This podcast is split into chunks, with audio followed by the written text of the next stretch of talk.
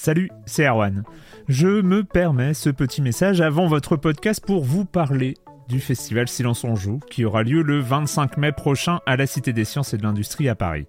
De 10h à 22h, on vous prépare une journée qu'on espère passionnante avec des discussions, des débats au cœur même de la Cité des Sciences et une soirée mémorable dans un grand amphithéâtre. La billetterie est ouverte, le lien est dans la description des derniers épisodes et vous trouverez aussi un lien vers la programmation. C'est 20 euros pour la journée et la soirée, et si vous voulez juste passer nous voir en journée, il suffit d'une entrée classique pour la cité, c'est 13 euros tarif plein avec éventuellement des réductions.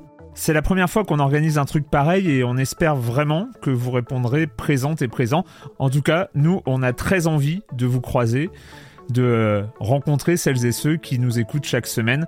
Rendez-vous donc le 25 mai et je vous laisse avec votre épisode de Silence en joue ou de la bande-annonce ou de Gâchette gauche ou de Dans la boucle. Enfin bref, bonne écoute.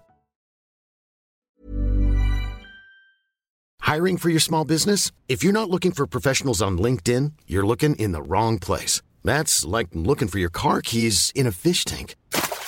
LinkedIn helps you hire professionals you can't find anywhere else, even those who aren't actively searching for a new job but might be open to the perfect role. In a given month, over 70% of LinkedIn users don't even visit other leading job sites. So start looking in the right place. With LinkedIn, you can hire professionals like a professional. Post your free job on linkedin.com slash people today.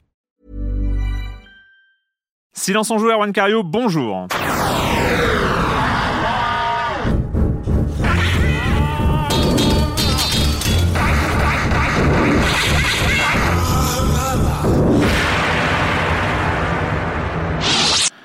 Vous savez quoi? Je pense que si on ajoute le budget cumulé des quatre jeux dont nous allons parler, je pense que ça équivaut à un jour de développement de Red Dead Redemption 2. Ça Facile. le retour des jeux indés dans Silence on joue après euh, l'émission consacrée à Red Dead Redemption 2. On va parler de Wonder Song de Return of the Obra Lethal League Blaze et 7 Billion Humans. Quatre jeux, gros programme donc, et pour m'accompagner dans cette mission périlleuse, j'accueille deux de mes chroniqueurs favoris, Corentin Benoît Gonin des Croissants. Bonjour Corentin. Hey Yawan. Et Franz Durupt. Ça fait, oh, ça fait plaisir de te revoir. Bonjour ça fait plaisir aussi. De Libé, de Libé, de Libé, hein, n'oublions pas.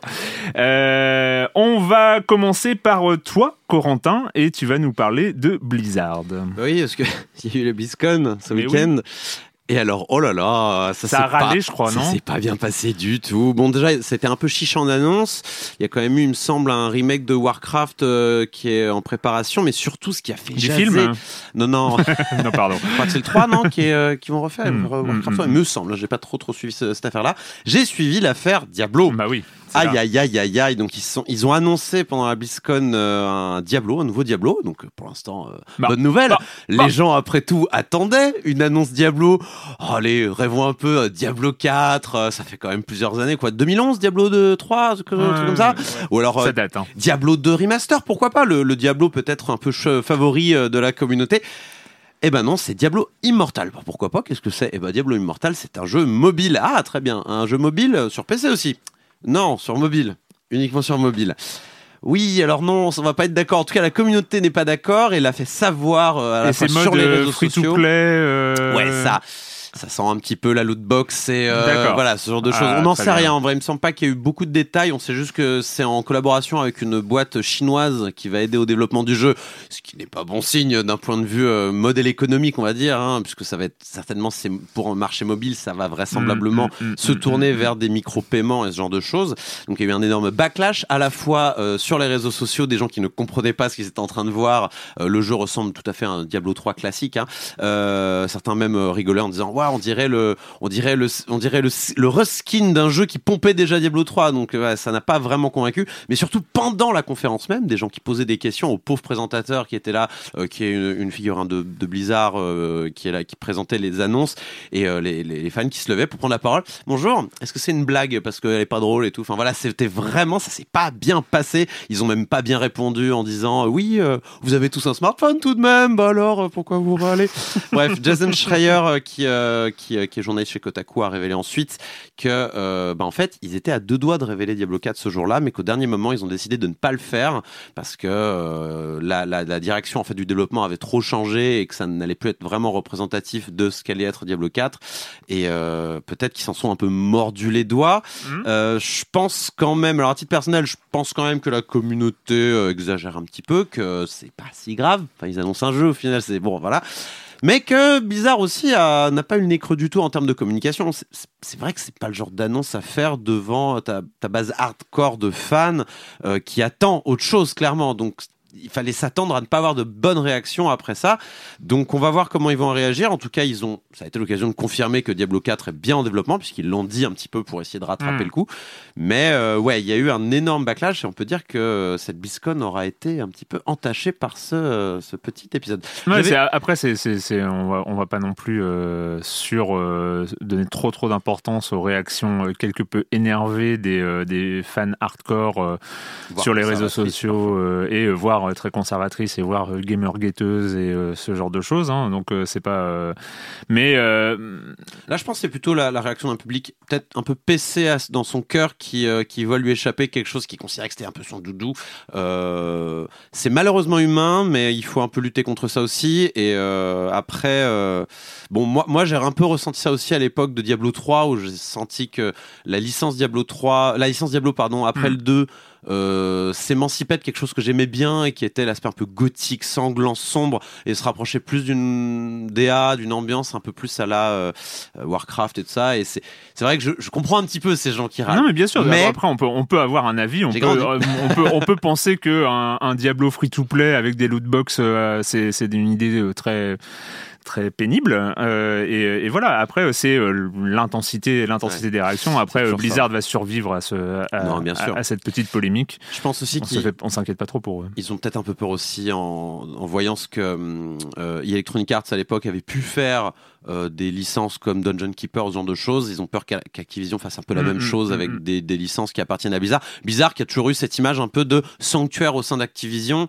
Activision qui a pas toujours eu des pratiques commerciales tout à fait euh, sympathiques auprès des, consommateurs et qui, euh, voilà, Blizzard, on, on estimait que ah, Non, ils ne vont c'est- pas toucher c'est- à Blizzard parce que c'est c'est un une marque de fabrique c'est Ouais, une marque voilà. de fabrique euh, Blizzard et puis on a on a vu jusqu'à Overwatch euh, où ils se sont vraiment pas gaufrés euh, très très souvent hein. enfin Non, non, bien sûr. il y a eu quelques échecks Blizzard mais c'est il y a très longtemps déjà, oui, oui, échecs oui, oui, c'était c'était pas euh, récent depuis, euh, Il y, a ça le- allait. il y avait le StarCraft console, je crois, qui, était, qui n'est Ouais. jamais sorti. Bon, c'est mais pas un échec puisqu'il y a eu des tentatives. Donc voilà. Il y a eu voilà. un Superman il y a très longtemps, mais c'était un vieux. Mais c'est vrai que là, voir, voir une licence majeure co-développée en plus, euh, je pense qu'au niveau symbolique, ça, ça, ça heurte un petit peu parce que c'est voilà, c'est un peu. euh, Voilà, on touche à doudou. Sinon, moi j'avais une news. Oui. Parce que je, voilà, il fallait remettre un petit peu de bonne humeur et de gaieté. dans ce Alors, podcast sinistre. voilà. silence en jeu. Euh, en fait, il y a un drone en forme de Spyro le Dragon qui crache du feu, qui est en train de traverser les États-Unis pour livrer un jeu Spyro le Dragon à Snoop Dogg. Et je trouvais ça quand même assez cool. Euh, ce que je trouve, c'est un, un beau message d'espoir pour quiconque euh, Pour qui? aime, aime les belles histoires. Alors, donc on a ce drone là, donc Snoop Dogg a dit ah moi je veux mon jeu pour mon neveu. Activision Blizzard, encore eux, on dit oui pas de problème, on arrive et donc il y a un, voilà il y a un drone Spyro le Dragon là qui traverse et qui met le feu à des épouvantails. Moi je trouve ça sympa dans l'idée, qui fait la course avec des aéroglisseurs et qui regarde des gens se faire tatouer des Spyro le Dragon sur le bras.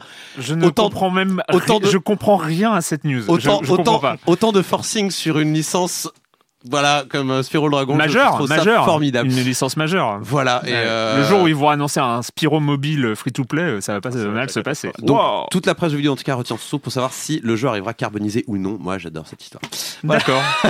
J'ai rien compris. Euh, Franz, évidemment, euh, une semaine, enfin deux semaines après la sortie du jeu, c'est le moment des premiers bilans de Red Dead Redemption 2. Oui, Take-Two qui a donc annoncé des, des chiffres de distribution de Red Dead Redemption 2, donc 17 millions d'exemplaires en deux semaines, ce qui est pas mal du tout, on va Mhm. dire. hein. Voilà. Mhm. Donc le jeu démarre très bien et par la même occasion, euh, ils en ont profité aussi pour annoncer que GTA V avait pour de bon passé la barre des 100 millions d'exemplaires distribués.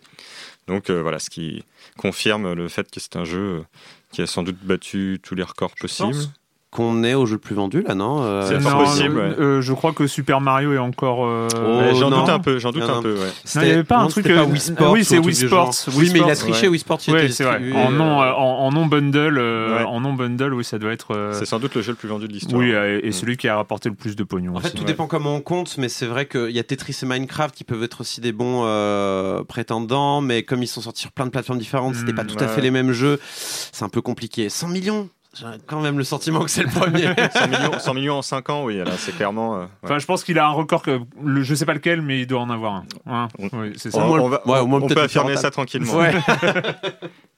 Euh, c'est tout, c'est tout. Pas Bah de. oui, c'est pas- tout, c'est oui, non, non, rapide, mais c'est hein. déjà impressionnant. Mais de toute façon, on va reparler évidemment de Red Dead Redemption 2 avec le com des coms et on commence par le commentaire de Palmer, commentaire très énervé, qui dit Je crois que vous fantasmez complètement sur le loot et le désapprentissage parce que vous voudriez voir le jeu plus brillant qu'il n'est. Clairement, à la fin de chaque tuerie, les potes se barrent et Arthur Morgan dit Je vais rester encore un peu et je vous rejoins. Et le jeu nous dit très grossièrement Allez, c'est l'heure du loot. Et de fait, c'est l'heure très pénible d'aller fouiller chaque cadavre, chacun des 30 cadavres, un par un, ramasser chaque bouteille de gin à la con, une par une, parce qu'il n'y a pas de bouton tout ramasser. Parce que le gameplay est à chier. Ce n'est pas du génie, ce n'est pas du désapprentissage, c'est juste fini avec les pieds. Voilà, donc euh, Palmer n'est pas hyper d'accord avec nous. Alors moi, on avait raconté quand même ce passage, enfin en tout cas c'est un, un passage qui a été vécu par beaucoup de joueurs, où effectivement c'est l'heure du loot, on commence à fouiller chacun des 30 cadavres, et pendant qu'on est en train de fouiller, il y a la patrouille qui se ramène, Ah oui. il y a les flics, il y a les chiens, et, euh, et là c'est là c'est mal, là c'est mal parce que t'es tout seul, et que tu vois tout le monde se radiner, parce que t'as pris trois, trop de temps pour euh, faire ton loot classique, et parce qu'il n'y a pas de bouton ramasser, et ben tu te ramasses la gueule contre les flics et tu meurs comme euh, n'importe quel hors-la-loi de bas étage. Donc c'est là où euh, on a parlé de désapprentissage. Peut-être que sur ta séquence, euh, cher Palmer, tu n'as pas vu euh, les flics euh, se ramener. hein. Peut-être que ça arrive. Ils étaient, ils Ah étaient non, pas là. Je te ou- préviens quand même quand euh, Ouais. les flics euh, rappliquent. Bon, de toute façon, Moi, la première fois, euh, j'ai pas vu. je l'ai vu parce qu'ils étaient là, en fait. J'ai vraiment suis rendu compte trop tard. Personnellement, je m'attarde pas trop. euh, moi, je ne m'attarde dire. plus. Après, euh, c'est c'est pas la- le seul commentaire négatif, c'est assez marrant hein, de voir euh, comment il y a une polarisation euh, complète des réactions euh, sur Red Dead 2, c'est-à-dire que soit il y a une adoration euh, absolument manifeste, une subjugation par rapport à, à- à- à ce jeu, soit il y a un rejet euh, pur et dur de, de la proposition de la proposition de Rockstar. La surmédiatisation, la surmédiatisation du jeu, il y a peut-être pour quelque chose. Tout le monde se sent obligé de se positionner sur le jeu, alors que ça, dans d'autres cas, on se serait juste fichu. Quoi. Tu n'étais pas là la semaine dernière, Franz, et toi tu es encore dessus en fait. Moi, je suis dessus. Ce matin, j'ai fait une. euh, Je suis retourné dans les montagnes du début du jeu. C'était une très très belle expédition. J'ai adoré ça. Retourner, retourner dans les montagnes Ouais, enneigées. Moi, j'y j'y suis retourné de nuit et il y avait les rayons de lune à travers les, euh, qui, qui traversaient les arbres euh, et c'était absolument extraordinaire comme. Ouais. Euh, et euh, donc euh, voilà. Et, et ouais, non mais j'étais très étonné mais même même à Libération c'est assez marrant. On s'est on s'est fait euh, on s'est fait euh, je me suis fait prendre à partie par euh, par euh, Robin euh, qui euh, travaille à Check News euh, qui lui déteste le jeu. Enfin voilà il, il trouve euh, il m'a il m'a moitié insulté parce que j'avais aimé ça. Non mais c'est assez c'est assez marrant comment ça ça hum, les, les, les gens effectivement de, ont cette nécessité de, de, de se positionner. Et en plus à partir du moment où c'est un jeu euh, qui a été euh, qui, qui a semblé être euh, indispensable pour tous les joueurs, c'est-à-dire euh, tout possesseur de console se doit pratiquement d'acheter euh, Red Dead Redemption 2. Et c'est vrai qu'il y a des gens qui n'étaient pas euh, forcément prêts ou euh, qui n'avaient pas envie de cette expérience. euh, Ah, mais c'est là. pour ça en fait que en fait, je- j'essaie de garder un positionnement de je m'en fiche, mais c'est parce que j'ai pas de console en fait. Mais Voilà que tu-. Mais non, mais parce que t'as pas le choix, toi. Ouais, j'ai pas le choix. Oh, il va sor- je crois qu'il sortira sur PC l'année prochaine, c'était annoncé. Mais et là, tu y joueras. Bah en fait, mon PC, je suis pas sûr qu'il fasse tourner Red Dead, mais on va voir. On va voir.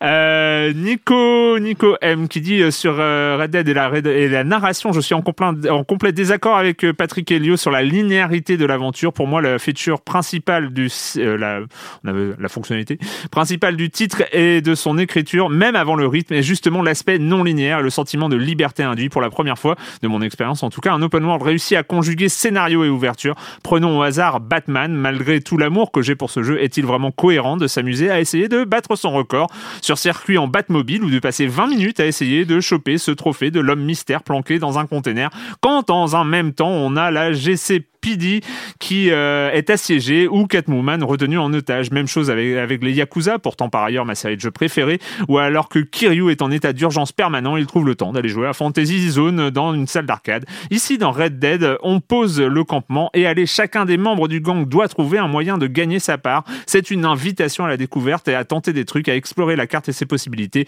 sans jamais entrer en contradiction avec le scénario, qui sera servi par petites touches selon ce que viendra picorer le joueur. Pour moi, au niveau narratif, c'est la grande trouvaille et la grande réussite du jeu. Euh, juste pour euh, compléter, je pense que ce que disait Patrick sur la linéarité euh, du, euh, du scénario, c'est pas forcément une linéarité totale, c'est le fait d'être embringué dans, euh, dans la narration, dans l'histoire, euh, alors que lui, il avait plus un aspect pur open world avant euh, sur le sur les jeux comme euh, le, le premier Red Dead ou tout ça où finalement il n'avait pas été euh, aussi captivé par par le récit euh, le récit du jeu. C'est là-dessus où je pense qu'il a parlé de linéarité. C'est pas une linéarité factuelle. C'est pas un couloir Red Dead loin de là et enfin, euh, Stonganov qui répond à Red. Alors voilà, Red qui dit enfin comment faire comprendre à Rockstar que les personnages féminins méritent mieux et qu'ils manquent terriblement au jeu, tout comme une expérience VR. Bon, l'expérience VR, on lui dit ça, mais c'est pas le sujet. Stonganov répond euh, je ne comprends pas ce genre de remarques qui font écho au discours préambule de Camille hein, de euh, dans l'émission sur Red Dead Redemption 2. Comme euh, pour un RPG où le personnage est créé de toutes pièces par le joueur au début de l'histoire, je comprends le besoin d'identification et la nécessité de pouvoir y une femme ou un homme. Même chose pour un jeu où on choisit un personnage parmi une galerie Street Fighter, PUBG, etc. Idem pour un jeu de sport FIFA avec ses équipes féminines. Mais pour un jeu où une histoire est racontée, j'ai du mal à saisir le problème. Sinon, il faut que dans chaque jeu, il y ait une proposition identique de blanc, de noir, d'asiatique, de femmes, d'hommes. Dans les sept personnaires, faut-il reprocher au scénariste de ne pas avoir mis de femmes parmi les personnages principaux? Dans The Descent, faut-il reprocher qu'il n'y ait pas de femmes parmi les protagonistes? Si le discours du jeu était manifestement sexiste, il y aurait bien sûr rien à redire, mais je ne crois pas que ce soit le cas ici. Euh, il y aura peut-être dans le futur un jeu Rockstar ou autre dans lequel les protagonistes seront des femmes et dans lequel les hommes seront relégués au second plan. Et si le jeu est bon et que l'histoire est bonne, tant mieux. Je me rends pas trop compte de la quantité de missions qu'il peut y avoir qui puissent refléter euh, des envies de représenter les femmes ou quoi, mais il n'y avait pas les petites missions avec les suffragettes ou des trucs comme ça dans le jeu, il me semble. Non, avoir non, vu on, passer, on en, euh, on en a parlé. Après, c'est c'est euh, c'est c'est comment dire C'est c'est quand on parle de sexisme dans dans dans, dans ce, dans ce truc de, de Rockstar, c'est c'est aussi un sexisme systémique. C'est un sexisme culturel. C'est le fait de ne penser en tant que créateur de jeux vidéo à que des histoires d'hommes. Euh, c'est et je pense que c'est ça le truc des, des frères Hauser et de, de- du pôle créatif de Rockstar, c'est que ils ont un imaginaire, ils ont une une une base culturelle où ils ne se posent même pas cette question. Oui, en fait, c'est ça le, le- c'est ça le truc. Eux, ce qu'ils imaginent, ce sont des histoires d'hommes. Ils ne se posent pas, ils se mettent pas en situation de, de, de prendre en compte ce, ce, ce sexisme systémique et d'imaginer euh, des, des histoires de femmes. C'est et c'est là-dessus on leur on leur reproche pourquoi? On leur reproche parce que c'est Rockstar, parce que c'est le studio le plus impo- important au monde aujourd'hui en termes d'influence générale. Il n'y a pas un équivalent à Rockstar en, en termes de jeu qui peut euh, porter comme ça une parole forte dans le, dans le milieu du jeu vidéo. Et c'est là-dessus où on, on leur fait le reproche. C'est pas on leur fait le reproche d'avoir un, fait un, jeu avec un héros masculin. Ça, ça arrive évidemment. C'est, c'est... Mais parce que c'est Rockstar, parce que ça fait 51 jeux Ouais. qu'ils font des jeux avec des hommes où seulement des hommes sont jouables. Et que euh, il y avait GTA 5 où il y avait trois personnages. Là il y avait l'occasion peut-être de mettre un mais non il y avait encore une fois trois hommes. Donc euh, après ce jeu avec trois hommes jouables on retrouve encore un homme jouable. Euh, bon voilà c'est tout. C'est pas c'est pas l'affaire du siècle. C'est je pense que c'est quelque chose qu'il faut continuer à marteler. Voilà, Ubisoft. Ubisoft, bah, il y avait Unity où on leur a reproché dans le multi de Unity, on ne peut pas jouer une femme alors qu'il n'y a pas de raison de ne pas pouvoir en jouer une. Euh, ben deux jeux plus tard, euh, enfin trois jeux plus tard, il y avait vraiment, euh, il y a Odyssey où on a un vrai personnage féminin et il y avait un jeu plus tard, Syndicate où il y avait aussi un personnage féminin jouable. Mais voilà, c'est des choses qui évoluent. Peut-être que ça fera peut-être un jour évoluer Rockstar. Ouais, Voilà, atten- en attendant, je doute que Rockstar ait jamais eu l'intention ni même l'idée de faire un jeu dont le personnage principal serait une femme. Mais c'est ça Et le souci. Je, pense que je pense que ça n'arrivera jamais, sauf si on finit par euh, leur faire comprendre qu'à un moment ça pourrait être intéressant de le faire. Quoi. Sauf, voilà, sauf comprennent hors de- Économiquement, tu veux dire. même pas et qu'ils ont économiquement, une je- responsabilité mais- culturelle aussi. Enfin, c'est mais c'est je, pense Non, que ça, je pense que ça ne leur traverse même pas l'esprit. Ouais, je pense C'est ça, mais c'est un, c'est un peu- sexisme systémique. C'est Mm. pas, on dit pas que Dan Hauser euh, il bat sa femme ou, euh, ou il est sexiste ou euh, il est, Ouais. enfin voilà, on, on dit pas ça. C'est pas Par ignorance presque, par euh, inconscience. par non responsabilité, par irresponsabilité en fait. Mm. C'est plus c'est plus là- là-dessus. Bref, c'est le moment de commencer notre petite série de jeux. Euh, on va commencer par, euh, par de la joie, par de la bonne humeur, par... euh, ah, comment dire, Corentin Je ne sais pas. Par, par la fête, par le, En le anglais, on aurait sourire. dit with glee, mais j'ai pas d'équivalent. C'est Wandersong.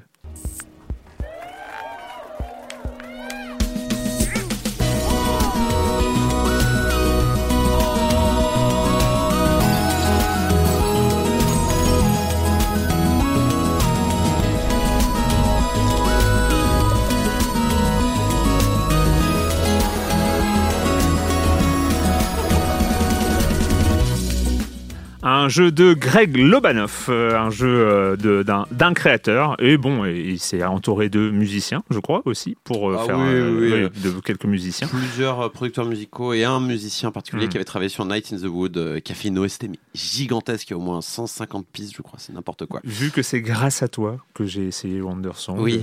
eh ben, je vais te laisser en parler. Ah, bah alors Wondersong, euh, bon, on va commencer par définir ce que c'est. C'est un petit puzzle platformer, on va dire, Mhm. en 2D. C'est- Graphiquement, on va dire que c'est un peu comme si un, un livre de collage euh, de forme euh, géométrique simple pour représenter Mhm. des maisons, des petits personnages, se mettait à bouger, se mettait à s'animer, euh, ce qui donne un aspect très euh, enfantin, coloré, lumineux, au tout. Enfin, lumineux, on pourra en reparler, hein, Mhm. mais ça dépend des ambiances. Mais en tout cas, voilà, quelque chose de très simple et finalement assez facile à appréhender. D'ailleurs, le jeu commence sans aucune introduction. On, on- on se met à jouer notre- un petit personnage qui a l'air chauve avec son petit chapeau, euh, puis qui est tout sourire et puis qui, qui avance, qui euh, récupère une épée, puis il peut pas la porter parce qu'elle est un peu lourde. Puis en fait, euh, il la laisse tomber son épée au moment, puis ça ça, rien. puis il se met à chanter parce que c'est plus sympa de chanter.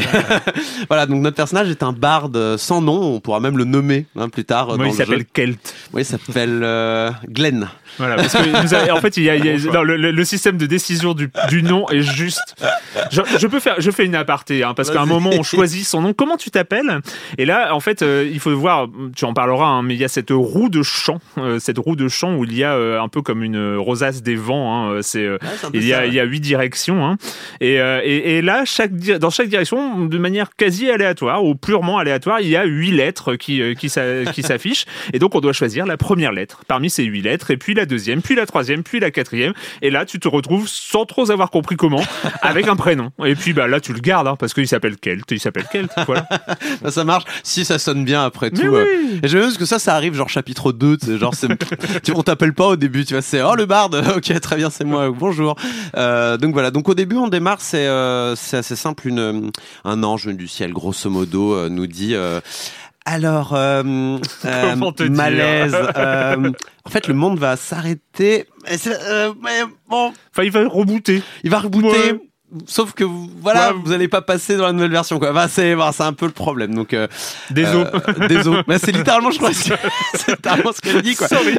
Désolé, je t'adore, t'es trop mignon, mais euh, voilà, ça va pas le faire. Voilà. Et euh, du coup, la euh, fin du monde. du coup, le bard, il se démonte pas. Il se dit non, je vais sauver le monde, je vais, euh, je vais trouver les gardiens et apprendre le La chant de la terre. monde. Ah, Le- chanson chant- du monde. ouais. Ouais, Le chant de la terre, ça. Le bien. chant du monde, c'est bien. C'est même une meilleure traduction, je pense. Le chant du monde. Je vais trouver le chant du monde pour, pour voilà, parce que l'ange lui entend, lui souligne ou lui dit peut-être que si tu apprends le chant du monde, il y a moyen de faire quelque chose. Donc on part à la rencontre des gardiens pour apprendre le chant du monde. Ils sont sept, donc il y a sept morceaux de chant à apprendre. C'est très quête classique de RPG, hein, euh, voilà.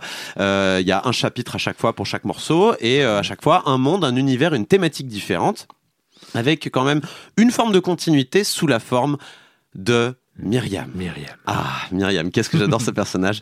Donc Myriam est une sorcière grincheuse, genre il faut savoir que dans Wandersong, on est un barde et qu'on se met à chanter tout le temps. Donc tu Mm. l'as dit, il y a cette roue qu'on utilise avec le stick droit et euh, à tout moment on peut chanter, même pendant les dialogues, même pendant, euh, même voilà, le, le mec il se met à chanter tout le temps et on se met à chanter euh, en marchant en courant, Ouais. oh et tout. et c'est un peu, ça correspond un petit peu à la musique qu'on entend en même temps de, de, de, de fond sonore quand on se Et déplace. la dans les musique s'adapte. La musique s'adapte. Les, les- les tonalités, en fait, on a huit notes, hein, donc Ouais. avec cette roue, cette, cette rosace de son comme ça, en fonction de la direction du, du, du stick. Et, et la musique s'adapte, euh, c'est-à-dire il y a la musique change de tonalité à chaque fois en fonction de, en fonction de la note que tu es en train de chanter. Ouais. Et euh, c'est très très fort. Donc le jeu est très joyeux, tu te mets à chanter tout le temps, tu te mets à, tu chantes à toute occasion, c'est rigolo. Et t'arrives début pareil, euh, je, je désolé, je spoil le moment, mais t'arrives début chapitre 2, pareil, tu t'arrives en chantant, t'es content et là, stop c'est moche, arrête, t'es chiant et tout. Et euh, voilà, et c'est Myriam, c'est la sorcière qui est grincheuse. Et en fait, voilà, il y a une espèce de duo qui va se mettre en place que le barde est joyeux tout le temps. Il est, il est, il est sourire, il est tout le temps sourire. Tu sais que quand il sourit pas, c'est qu'il y a un problème. Et euh, voilà, il est vraiment, vraiment rigolo ce petit personnage. Et il y a Myriam qui est l'inverse, grincheuse, pas méchante, mais vraiment grincheuse, euh, qui est donc une petite sorcière et qui va nous accompagner. euh, Avec un, un petit discours euh, souvent méta euh, sur Ouais. le, le, le côté euh, non mais arrête avec ces side quests inutiles Ouais. non nous on a notre non, on a notre but machin c'est très, très drôle Et donc on lui explique qu'on va on va vouloir sauver le monde. Donc voilà, on arrive donc euh, dans ce jeu-là qui est vraiment d'une de, de- très coloré, très joyeux, euh, un peu comique. euh, euh, je, toi, toi qui as des gosses, je pense que c'est le genre d'histoire qui pourrait plaire aux gosses. Le jeu est en anglais malheureusement, donc c'est compliqué pour les Ouais. enfants. Mais euh, je pense que des, des enfants pourraient vraiment apprécier ce genre d'histoire un peu, oui. un peu, un peu rigoloto bébéto, Mm. euh, mais quand même intelligente dans le fond. Euh, D'autant que le gameplay, alors. Il faut reconnaître que le gameplay euh, pisse pas très loin. On est sur donc euh, du, euh, du, du, du platformer avec quelques touches de puzzle là, sur la base des champs. avec Mais ça- un peu de rhythm game De fou- temps à de autre, temps voilà. à autre. Mais le sel du jeu ne vient vraiment pas de là. Mm. D'ailleurs, les rares phases de plateforme sont pas ultra bien réussies. Disons que il y a toujours le même schéma qui se met en place. On arrive dans un monde, on essaie de comprendre où est le, le nexus, qui est le point en fait où on va rencontrer le, le gardien. Il nous faut un champ pour entrer dans le domaine du gardien pour rencontrer le gardien. Donc le- la première quête à chaque fois sera de trouver ce champ qui ouvre la porte. Euh, donc l'univers va changer. Au début, ça sera un village. Ensuite, on arrive dans une ville un peu plus grosse. Ensuite, il y a les pirates. Ensuite, il y a, il y a- il y a vraiment plusieurs, euh, il y a plusieurs univers qui s'entrechoquent, Mm. qui se mettent. On arrive dans une dans une usine, euh, un truc un peu la Tim Burton, une grande ville toute grise où tout le monde travaille avec un, un emploi du temps. euh, en fait, on doit bouleverser l'emploi du temps et provoquer une révolution dans la ville pour pour réussir le chapitre. Voilà. Donc il y a- il y, a plusieurs univers comme ça qui se mettent en place. Autant de petites fables euh, qu'on va raconter et qui en fait des situations que le bard va ré- va va, va résoudre par le chant. Donc euh, voilà, et en fait, une fois qu'on a réussi cette quête-là, on entre dans le domaine du gardien, et là on a des phases de plateforme qui sont en effet pas très bien réussies. Enfin, elles sont pas ratées non plus. Oui, voilà. Mais, euh, Ouais, moi, ce que j'aime bien, c'est il y a, il y, a, il y a une utilisation du champ Ouais. euh, hyper variable. C'est-à-dire que euh, il y a plein, en tout cas dans tout le début du jeu, moi je je, je l'ai pas fini encore, mais euh, c'est vrai que dans tout le début du jeu, il y a une sorte d'évolution du gameplay comme ça, de découverte avec des phases de rythmique, des phases ou de répétition de son, des le phases. choix des choix conduits. des phases où le champ va, va, va servir à la plateforme à diriger des, des, des, des, des choses, soit, la, soit le, la manière dont une plante va pousser Ouais. ou la manière dont le vent va souffler. On- bah, ça, ça. va, ça va changer les choses. Et donc, à, à chaque fois, comme ça, le chant, en plus d'accompagner finalement l'expérience parce que ça fait partie de la musique, ça fait partie de l'ambiance sonore et tout ça, il va, euh, il va, il va s'incorporer au gameplay de, différentes manières et à l'histoire aussi parce que l'histoire prend en compte euh, le chant et, euh, Oui. et toute, cette- toute cette euh, ambiance comme ça qu'il crée. Et et il y a un côté non difficile, hein, il n'y a pas de, de gros challenge, euh, c'est- très tolérant hein, sur l'aspect rhythm game. J'étais un peu une quiche et, euh, je passais les, chapitres euh, sans, trop, sans trop de problèmes. Je pense que sur, on m'aurait proposé l'équivalent de Wonder Song avec le gameplay de Céleste, par exemple, ça m'aurait pas plu. Enfin voilà, ça aurait pas été la même quoi. Euh, là, là, c'est très, euh, très, très free. Enfin voilà, on, euh, Oui. on- à partir du moment où tu as compris ce qu'il faut faire, que tu le fais à peu près bien, euh, bon, ça passe. Donc, je, je trouve que le jeu est assez intelligent là-dessus, c'est-à-dire qu'il il sait que son gameplay n'est pas particulièrement sophistiqué ou alors intelligent ou novateur, mais en fait il va tout mettre sur vraiment, mais vraiment, je mets l'emphase là-dessus, des dialogues extrêmement bien écrits. euh, c'est tellement bien. Ah ouais, ouais. c'est très très bien écrit. C'est un peu ce, se parler un petit peu internet, un petit peu ouvert, un petit peu. Il, il s'envoie des scuds régulièrement, mais des gentils scuds. Enfin, c'est c'est vraiment bien écrit. Euh, euh, Il y a il y a une histoire aussi dans sa structure générale qui a une il y a une vraie montée en puissance. On sent vraiment l'aspect de la quête. De toute façon, l'histoire, la fable, hein, c'est euh, comment euh, l'amour et l'amitié et le chant Mm. peut vaincre l'épée, la guerre et la méchanceté, grosso modo. Donc, on est vraiment dans un truc très très On n'est classique. pas bien là? On n'est pas bien? Voilà, c'est Hein? c'est très mignon. Après Mais- des flingues et des choses comme ça, Ah ouais, et, des- voilà. et des hors-la-loi et des gangsters. On n'est pas bien là dans un. Mais, mais on pourrait se dire, ça pourrait faire peur, un tel scénario genre, oh là là, ça a l'air bateau, ton truc, ça a l'air tarte à C'est la trop crème. bien Mais c'est tellement apporté avec une telle sincérité, euh, Ouais. euh, c'est tellement apporté avec euh, un sourire, mais jusqu'aux oreilles, que tu peux que faire. Mais ouais mais grave mais va- vas-y je, je, je suis je supporte les gentils. Enfin je, je, je soutiens les gentils complètement. Je suis à fond avec vous les gars. Et en plus tout ça est amené aussi avec une montée en puissance du scénario avec les Mm, chapitres mm, mm, où en fait il y a quand même un crépuscule qui arrive vers la fin du jeu qu'on voit venir depuis assez longtemps. Les chapitres deviennent de plus en plus sombres. Il y a des montées il y a des descentes. C'est un peu c'est presque un opéra finalement euh, Wonder Song. Euh, que ah, à la fin, t'es. Enfin, moi, j'ai fini à 8 h du matin euh, sur ma Switch en voulant savoir ce qui se passe Ouais. à la fin, quoi. Parce qu'il y avait euh, quelque chose de, de très, très épique, de très euh, haletant, et je voulais savoir comment ça se finit. Et ça se finit, en tout cas, je, bon, je pense que c'est pas, un- pas un secret, ça se finit de manière musicale merveille- merveilleusement Bah oui, forcément. intéressante et intense. Et du coup, j'incite tout le monde à jouer à Wonder Song. Une vingtaine d'euros voilà, sur, à condition d'arriver ouvert. L'esprit ouvert et. Il est, il est sur euh, les consoles de salon Alors non, il est sur euh, PC. Attends, je l'ai noté. PC, Mac, Switch. PC, Mac, euh, Mac, Switch, Voilà. Wandersong de Greg Lobanov. Félicitations à lui. Euh, je, je pense que je serais passé à côté si tu m'en avais pas parlé. Et, c'est chez Humble Bundle de manière intéressante qui édite de plus en plus de jeux. hein, il faut bien reconnaître et de pas mauvais jeux. À Teen Time, c'était déjà eux. là, je crois qu'ils ont même ouvert leur programme de soumission. Enfin, on peut leur proposer Ah. des jeux et eh, Humble, continuez comme ça, c'est intéressant. C'est le moment d'accueillir la chronique jeu de société de Jérémy Klitskin. Il va nous parler d'un jeu, d'un jeu que j'ai acheté et que dont je n'ai pas encore joué. Donc euh, je suis très content. Il va- je, vais voir euh, ce que, je vais voir ce que j'ai acheté. Euh, salut Jérémy. Salut Erwan Cette semaine, on va parler d'un jeu qui buzz de partout. Quand on y joue, on se demande comment l'auteur, Wolfgang Warsch, a pu penser à un truc pareil. Le jeu s'appelle The Mind, et sous ses airs de petit jeu de cartes tout simple, se cache un ovni complètement fou. Écoutez bien les règles, sur le papier ça fonctionne pas, mais quand on a les cartes en main, nous on comprend peut-être pas, mais notre cerveau il prend le relais et, et et ça fonctionne. Il s'agit donc d'un jeu coopératif. Il y a un deck de 100 cartes qui sont numérotées de 1 à 100. Il y a aussi 12 cartes de niveau qu'on va devoir passer les uns après les autres. Quelques cartes vie et des cartes de Shiruken, vous savez les étoiles de ninja, qui vont servir de joker. Au premier niveau, chaque joueur va recevoir une carte. On commencera le second niveau avec deux cartes, puis 3, 4, etc. Le but du jeu est simple, il faut les poser dans l'ordre. Et c'est là qu'intervient cette innovation folle. Il n'y a pas de tour. Les joueurs n'ont pas le droit de communiquer entre eux. Pas de signes, pas de paroles. Et ils sont libres de poser leur carte absolument quand ils veulent, quand ils le décident. Prenons un exemple. Disons que j'ai la carte numéro 2 dans la main. Comme je n'ai vu personne se précipiter pour mettre la numéro 1, je la mets rapidement, avant qu'un autre joueur ne décide de poser un éventuel 3, 4 ou 5. Puis un long silence suit. On se regarde tous comme ça. Oula, les autres joueurs ne semblent pas avoir de, de 10, de 12, de 15. Soudain, l'un d'entre eux décide de poser un 21. Et moi, évidemment, tout de suite, je pose mon 22 et mon 24. Et on continue jusqu'à temps que tous les joueurs aient joué toutes les cartes qu'ils ont en main.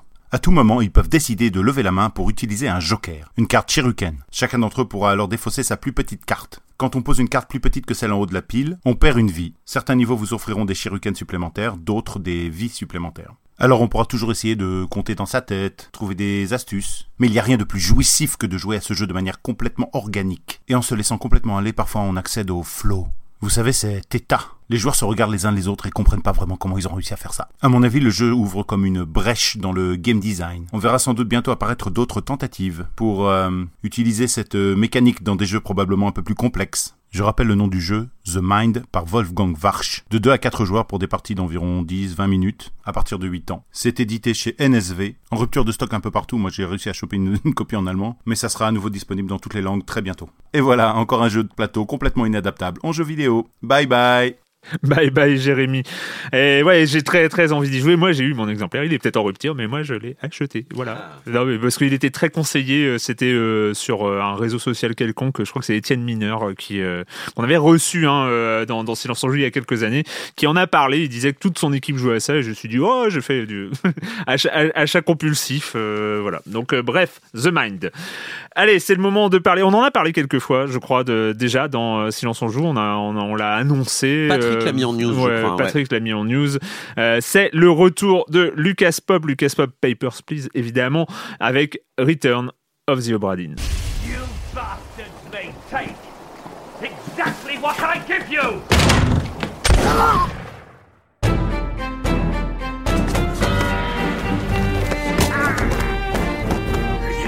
Come on before she kicks off. Here, let me help you. What madness is this?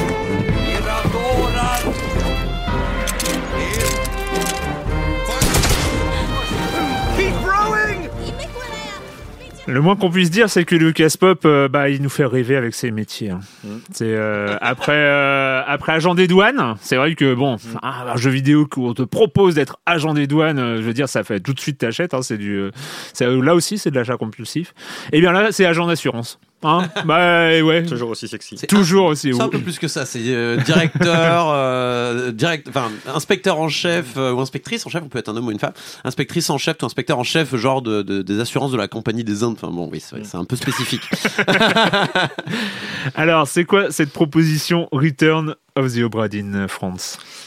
Ben, donc, comme tu l'as dit, c'est le nouveau jeu de Lucas Pope, donc c'est fait connaître avec Paper- Papers, Please, euh, qui a eu un, un grand succès, euh, presque surprise, hein, en 2013. Mm. Et donc, du coup, ce succès lui a permis de prendre son temps ensuite, euh, financièrement, pour développer tout seul donc, ce jeu, Return of the Obra Dinn. Donc, les premières images avaient été dévoilées il y a déjà bien 4 ans, il me semble. hein.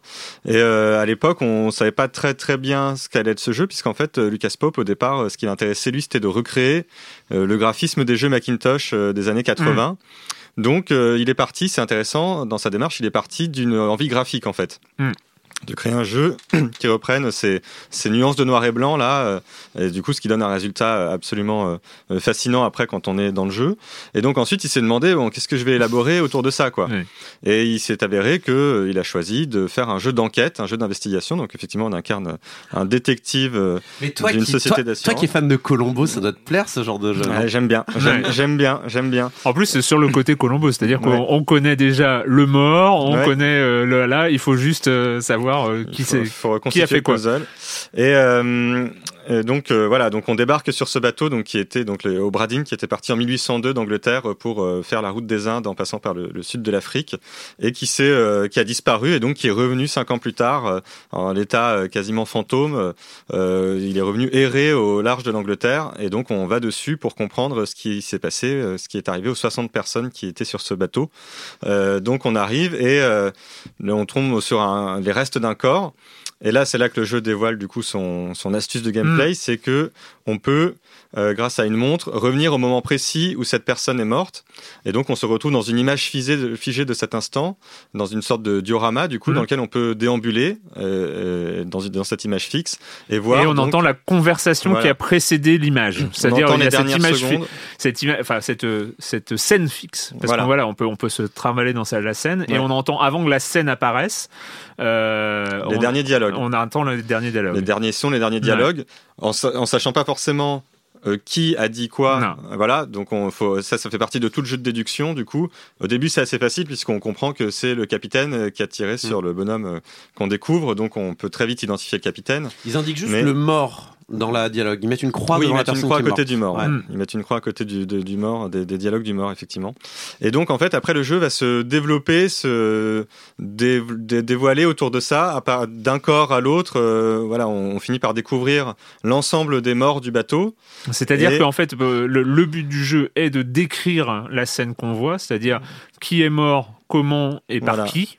C'est voilà, ça. c'est ça. hein, Oui, c'est ça. euh, Et il faut bien comprendre, et je pense que c'est le, le, truc. Moi, en tout cas, j'avais rien lu dessus, donc euh, Mm. c'est le truc qu'il faut comprendre, c'est que ce n'est pas, c'est un, un puzzle d'ensemble. C'est-à-dire que Voilà. euh, on va pouvoir trouver les, euh, les- ces trois composants de chaque scène avec l'ensemble des autres. C'est-à-dire qu'on va pas, il y a pas, euh, on a, on n'a pas les indices. Tous les indices ne sont, c'est pas un- une sorte de, de, de point and click euh, où on va trouver les indices dans une scène pour savoir qui est qui est qui et qui a fait quoi. Mm. C'est l'ensemble, euh, un ensemble de scènes euh, différentes qui va pouvoir euh, chacun amener des indices sur l'autre. Enfin voilà, c'est comme ça. C'est ça, c'est là que le jeu devient vertigineux en Mm. fait à un moment, c'est-à-dire que on finit par euh, accumuler le nombre de scènes de morts Mm. et donc à avoir une quantité d'informations qui nous tombent dessus, des scènes qui sont toujours très cryptiques et donc dans lesquelles on comprend on comprend pas tout évidemment et donc euh, le, le- tout l'enjeu de, de l'affaire c'est à un moment d'arriver à se mettre l'esprit au clair sur tout ce qu'on vient de voir, tout ce qu'on a vu pendant euh, quelques heures et d'essayer de comprendre parce que qui s'est 60 passé personnes, 60 personnes, ça fait quand même beaucoup de monde. Alors, Mm. on a un livre à compléter, du coup, on voit un dessin où les 60 personnes sont représentées. Donc, déjà, rien que ce Mm. dessin donne des indications, parce que suivant l'endroit où elles se trouvent dessus. Et ce qui est intéressant, c'est que dans le jeu, tout est vraiment exploitable. Il y a même des gens dont on va découvrir le destin.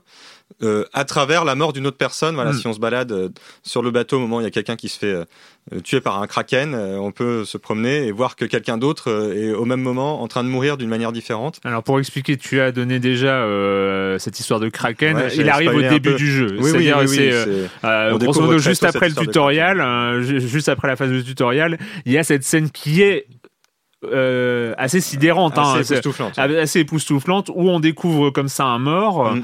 et, et on se retrouve sur le pont du bateau avec les, euh, les, les tentacules du kraken qui, euh, qui prennent des bouts de mât et qui, euh, qui, euh, qui ont euh, capturé des, euh, des, des marins et, et on se retrouve là avec cette scène figée encore une fois euh, à se promener au milieu comme ça de cette, de cette scène apocalyptique euh, et on Avec les se- vagues figées, moi, ça et c'est assez marrant parce qu'on on comprend.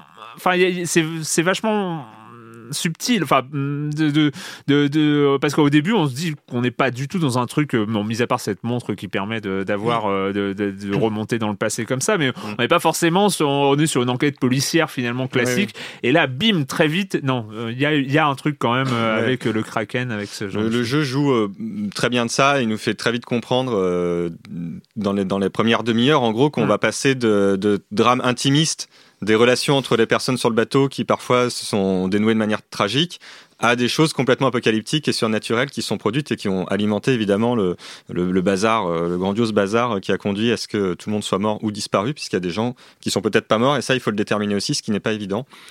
Et donc euh, voilà, donc c'est un jeu qui mobilise vraiment beaucoup, qui, qui, qui repose énormément sur le- l'esprit de déduction du joueur, peut-être parfois presque à l'excès, parce que du coup le système du jeu, euh, il fonctionne aussi avec un système de validation. Donc quand on quand on découvre le sort de trois personnes et qu'on ajuste sur le sort Mm. de trois personnes, donc euh, de quoi elles sont mortes, et le cas échéant par qui ou par quelle euh, créature, euh, le jeu le valide. Donc parfois, on se retrouve un peu aussi à jouer avec le, le système de jeu, ce qui peut être un peu une de ses limites aussi, c'est-à-dire qu'il y a des gens, on a vraiment très très peu d'indices. Moi, franchement, il y avait des gens, je voyais pas comment résoudre leur sort autrement qu'en faisant des tests, en associant des noms Mm. à des personnes, jusqu'à ce que le jeu finisse par me dire bon bah c'est bon, vous en avez trouvé trois de plus. Je crois que tout le monde voilà. est passé par là. bah oui, oui, euh, ça me ouais. semble inévitable. il y a ce, ce gabier chinois qui se fait électrocuter. Ouais. Pff, Je sais pas comment déterminer Mm. ça. Après, je me pose la question est-ce que Lucas Pope n'a pas fait ce système-là aussi Peut-être. pour euh, voilà On vous donne ce système-là, à vous de jouer Mm. avec. Euh, on sait qu'il y a certaines personnes, euh, vous ne les aurez que comme ça, Ouais, donc ouais. euh, n'hésitez pas. Je pense je que me pose vraiment la du question. jeu, ouais. Si un jour j'ai Mm. Lucas Face à moi, je lui poserai la Mm. question parce Ouais. que je suis très intéressé. Et donc, euh, c'est c'est quand même euh, ce, que, ce que tu dis, tu as, fait un, un article dans, dans Libération hein, de- de- dessus. C'est Il y a, il y a ce côté où l'enquête est un genre de, euh, dans le jeu vidéo qui est Mm. très peu exploré finalement. Oui. La vraie enquête, c'est-à-dire le truc. Euh, euh, bah, et tu le cites aussi, c'est Her Story hein, qui. Mm. vient en tête, hein, cette, cette enquête euh, parmi une histoire qui s'est déjà passée pour essayer de comprendre, de, de refaire le puzzle, c'est-à-dire Mm. l'enquête en termes de, de puzzle à, à recomposer par ses propres moyens de déduction. Ouais. Et euh, Her Story avait très bien fonctionné là-dessus, Mm. euh, le, le puzzle narratif. Mm. Là, on est sur un, une autre proposition, plus- peut-être plus proche de Cluedo. Ou, euh, Ouais, c'est no- effectivement c'est notre on est on est assez proche du Cluedo, c'est un peu voilà, il faut résoudre la, la- la mort de toutes les personnes. C'est vrai que la question de comment faire un bon jeu vidéo d'investigation, c'est une vraie question. Mm. Et il y a le jeu vidéo tourne autour de ça quand même depuis un certain nombre d'années. Bon, il y a eu des propositions euh, genre les, la série des Ace Attorney euh, que moi j'adore. Après, de- le problème de ces jeux, c'est que parfois le- l'esprit du joueur va plus vite que le jeu, donc on comprend Ouais. trop vite euh, ce qui est vraiment le meurtrier et il faut attendre que les dialogues nous amènent au moment où on pourra le oui. dire ah bah, c'est lui le meurtrier. Il y a les Bon. Sherlock Holmes aussi, Voilà. mais euh, c'est c'est pareil, c'est des, des, des astuces de gameplay plus que euh, Voilà. que, que des, une vraie.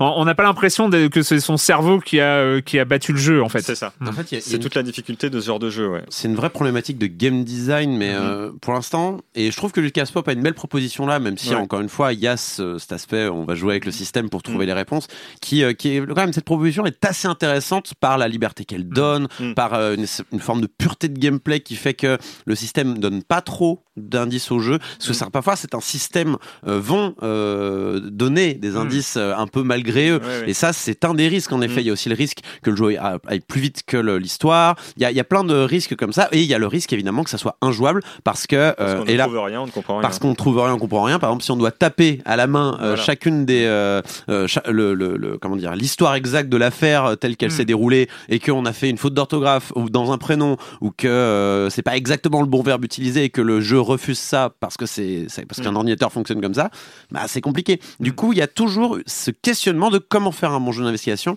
à ce niveau-là. Et j'ai l'impression que je le fais tout le temps, mais il y a une excellente vidéo de Mark Brown, euh, Mm. donc ce fameux journaliste d'Eurogamer, Oui, oui. qui a fait toute une vidéo sur les jeux d'investigation et qui explique toutes les problématiques et pourquoi, pour l'instant, on n'a pas encore réussi à Ah, moi, je pense- faire le jeu parfait C'est vrai que je repense à la, la série récente des Sherlock Holmes, euh, où les deux derniers épisodes re- reposent un peu sur les mêmes trucs, où voilà, t'es dans une scène et pour jouer à Sherlock Holmes, il faut trouver les indices sur Mm. le- les vêtements et le, le comportement d'un- ou le visage d'un personnage et tout ça, comme le ferait euh, Sherlock Holmes dans la Comme série fait- anglaise. comme le euh, fait au Bradine, hein, honnêtement. euh, Mais- mais il faut, oui, oui, il faut dans Bradine, il faut lire les visages, Ah il, faut, ouais. il faut tout oui, lire. mais sa- hein. sauf que dans ce Sherlock Holmes, c'est un truc de gameplay, tu sais, avec Ah oui, le ouais. radar qui va s'allumer, qui va vibrer guidé, et tout ouais. ça. Mm. Et, euh, et Sherlock Holmes va donner sa conclusion Mm. à la place du joueur. C'est pas le joueur qui réfléchit, c'est Sherlock Holmes. Et là, c'est vrai que la force de Bradine, c'est bah non. Hein, Mm. c'est Ah non. ton taf, ça. Dans Bradine, c'est vraiment tout est dans les mains du joueur. Ouais.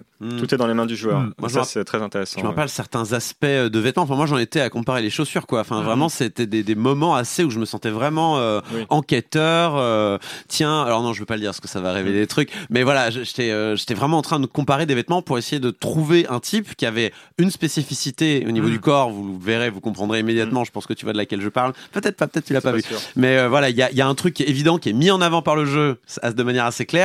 Et du coup, j'ai refait tous les souvenirs Mm. pour essayer de retrouver cette spécificité, pour essayer de mettre le doigt, parce que euh, il y avait un élément, il y avait un autre élément qui me permettait de lier un visage à un nom, ce qui est toujours très important. Mm. Et euh, tout ça, bah non, il n'y a pas genre, il n'y a pas un petit trait où il n'y a pas appuyé sur A pour observer le, le Ouais. détail. Non, non, c'est libre. Et euh, c'est la force de Bradin. Honnêtement, il Ouais. y, a, il y a une belle proposition de jeu de- d'enquête ici. faut bien se dire quand on se lance dans ce jeu que tout dedans est, fait indice. Il y a, il y a Mm. vraiment rien à laisser, euh, il y a rien à laisser passer quoi. Ouais. C'est très Il organique. faut, il faut, ouais, il faut vraiment tout regarder, tout lire dans le livre. Le peu d'informations qu'il y a, elles sont toutes très importantes. Le glossaire, faut le lire. le glossaire est très important, ouais, qui permet d'avoir les vocabulaires du bateau et tout. Le plan du bateau est très très gabier. important puisqu'on peut voir aussi où sont les quartiers du capitaine, les quartiers du charpentier, etc. Donc ça donne aussi beaucoup d'indications. Je ne vais pas non plus euh, donner toutes les, mais euh, c'est c'est en ça que le jeu est intéressant, c'est que aussi c'est quelque chose qu'on découvre en jouant. On se dit tout d'un coup, on rouvre le livre et on est en train de rechercher des informations sur un truc et on se dit ah mais en fait j'avais pas vu que ça c'était voilà la, la loge du charpentier. Mm. Donc en fait maintenant il faut que je retourne euh, sur ce lieu, voir à un moment quelqu'un qui est mort dans les coins et peut-être que je vais pouvoir voir euh, euh, qu'est-ce qui se passait dans la loge du charpentier à ce moment-là par exemple. Voilà, c'est Mm. des choses. euh, voilà, faut vraiment euh, pro- procéder de cette manière et du coup c'est très très prenant. Donc on a, on a, oui pardon. Pardon, non, je, je voulais juste compléter. Il faut, faut procéder, en fait, faut, faut mettre en place des processus de réflexion. Alors ça. que Mm. dans les jeux d'investigation, souvent, on t'explique, bon, alors, euh, pour lier des indices entre eux, faut faire comme ça, machin. Et Mm. Là, non, là, vraiment, c'est, euh, bon, qu'est-ce que je sais et comment je peux en apprendre plus? Et euh, vraiment, c'est aux joueurs de se mettre en, en, un petit peu dans le jeu pour essayer de se dire, bon, si j'étais vraiment sur le bateau, comment je ferais? Et c'est le meilleur moyen de réussir, d'ailleurs, ce jeu. Et je trouve que c'est, ouais, c'est brillant, quoi. C'est vraiment brillant. Oui, c'est un vrai tour de force. ouais. Reste, il y a un tour de force euh, finalement de gameplay, hein, Oui. de gameplay d'investigation. Reste que c'est pas pour son gameplay dont on se souvient, euh, dont- qu'on se souvient de Papers Please, Mm. euh, pas que en tout cas. Euh, c'est aussi pour le contexte, c'est aussi Mm. pour euh, la, la- la proposition narrative, pour l'implication du personnage vis-à-vis de vis-à-vis de- du, du contexte narratif. Et là, c'est là où ça Bradin pêche un peu, ouais. trébuche. C'est finalement. peu, ouais. Ouais. Alors cela dit, moi, le gameplay de, Paper- de Papers, Please, moi j'avoue que j'adorais tamponner les documents. Mm. Ça, je trouvais ça très plaisant. Alors on retrouve le, le fétichisme de la paperasserie dans, dans Bradin, hein, puisqu'on a ce livre à remplir. Donc euh, voilà, Lucas Pope clairement est quelqu'un qui aime bien les documents et qui aime bien qu'on remplisse des documents. Mm. Euh, mais effectivement, là où le jeu est limité, c'est qu'en réalité, on finit par euh, avoir donc les fragments épars de tous les destins, de toutes les morts de ces personnes. Et à la fin, qu'est-ce que ça nous raconte vraiment au-delà de ça? Ben pas forcément grand-chose en définitive. On a un peu l'impression que le jeu n'a pas vraiment d'histoire globale, de propos global plus intéressant que juste euh, l'assemblage de toutes les morts de ces personnes. Et, moi, le sentiment que j'ai eu à la fin, c'était un sentiment de satisfaction d'être arrivé au bout du, au bout du truc.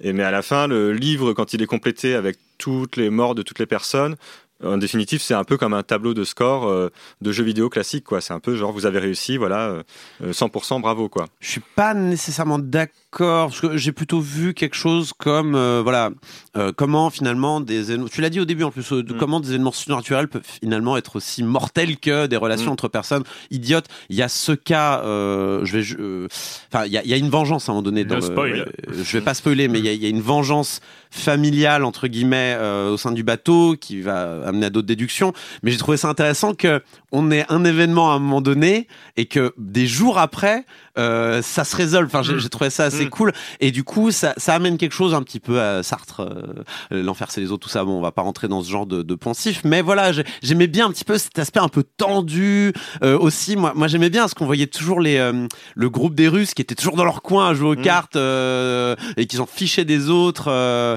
euh, on voyait en fait des, des mini-histoires finalement, une espèce de microcosme comme si on regardait une fourmilière, parce que finalement c'est un peu ça, ils sont Oui. tous empaquetés les uns sur les autres, et on voit plein de micro-histoires qui se racontent et qui, ra- enfin, qui montrent un petit peu aussi ce que c'était la vie sur un bateau à Mm. l'époque. Enfin, je sais pas à quel point c'était historiquement précis euh, au Bradin, j'ai pas Je pense qu'il a, je pense qu'il a dû chercher une certaine, il a, dû- il a dû chercher une certaine authenticité Le- historique quand même. le connaissant. À part, à part le Kraken. à part le Kraken et d'autres choses. Mais du coup, j'ai vraiment trouvé ça un peu fascinant.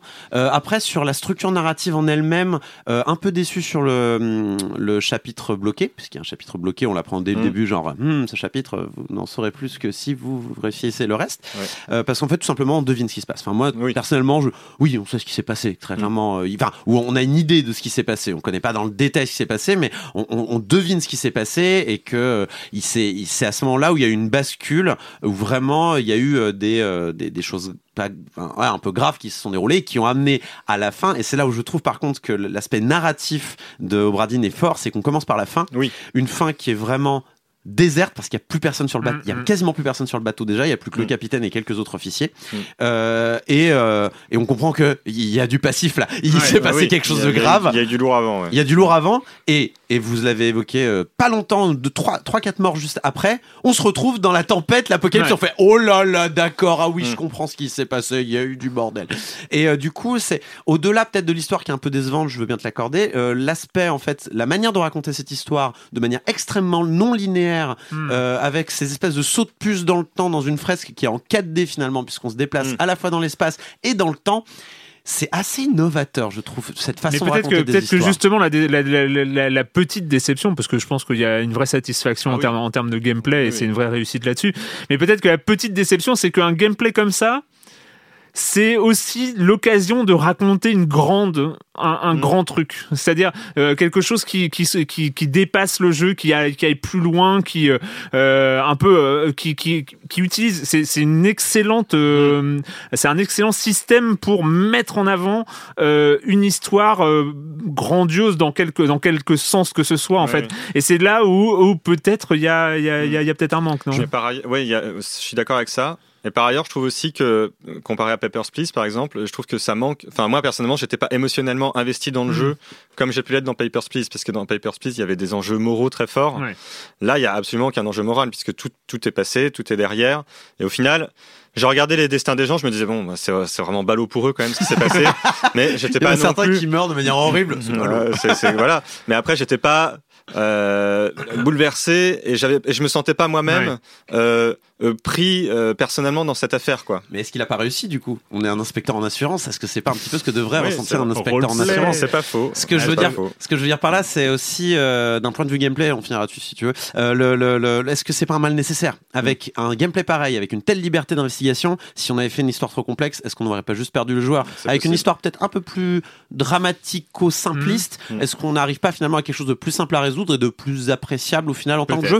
C'est une question que je me pose. faut rappeler quand même qu'il a développé tout seul et que ça reste euh, c'est admirable d'avoir développé ça tout seul. Quand même. Return of the Obradin, Lucas Pop, 17 euros sur, euh, sur PC et, euh, et, Mac. Voilà. Alors on va parler bah, un peu plus rapidement peut-être des deux derniers jeux de cette semaine et on va commencer par un jeu un tout petit peu énervé. Ça s'appelle Lethal League Blaze.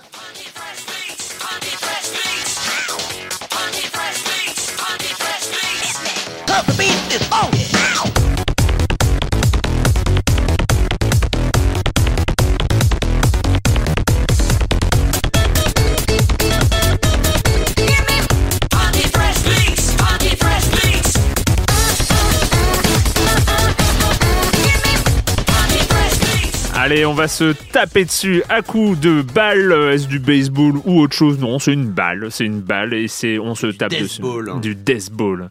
Lethal League Blaze. C'est pas le premier de sa, Non, de sa c'est génération. le deuxième, voire le troisième, puisque donc euh, Team Reptile euh, avait déjà, alors avait commencé par un prototype en Flash euh, qui trouvait que ça marchait pas mal du tout. Mm, mm. Du coup, ils ont décidé de sortir Lethal League à l'époque, c'était en 2014. euh, donc c'était un petit genre 2D euh, avec le même principe, donc on va le rappeler, qui est de un jeu de combat euh, de 2 à 4 joueurs dans lequel on ne se frappe pas directement, mais on doit frapper une balle euh, qui va prendre la couleur du dernier joueur euh, à l'avoir frappé, qui ensuite ne la pourra plus être touché par celle-ci. Mais pourra continuer à la frapper. On pourra continuer à frapper, euh, mais lui- elle, elle- ce n'est plus une menace pour Mm. lui. Et, mais la balle va se mettre à rebondir un peu dans tous les sens, et si elle touche l'autre joueur, l'autre joueur meurt sur le champ. Donc ça, c'était dans le premier Lethal League. Ah oui. Euh, le, le joueur adverse, évidemment, peut frapper à son tour la balle, qui va prendre sa couleur, et inversement, la balle va de plus en plus vite. Vous pouvez imaginer le tableau, tout rebondit dans tous les sens. Au bout d'un moment, ça donne n'importe quoi. Il y a des effets à la Dragon Ball Z qui apparaissent, les euh, les, les, les décors changent. Si on est au bord d'une, si on est au bord d'un point d'eau, l'eau se met à soulever. euh,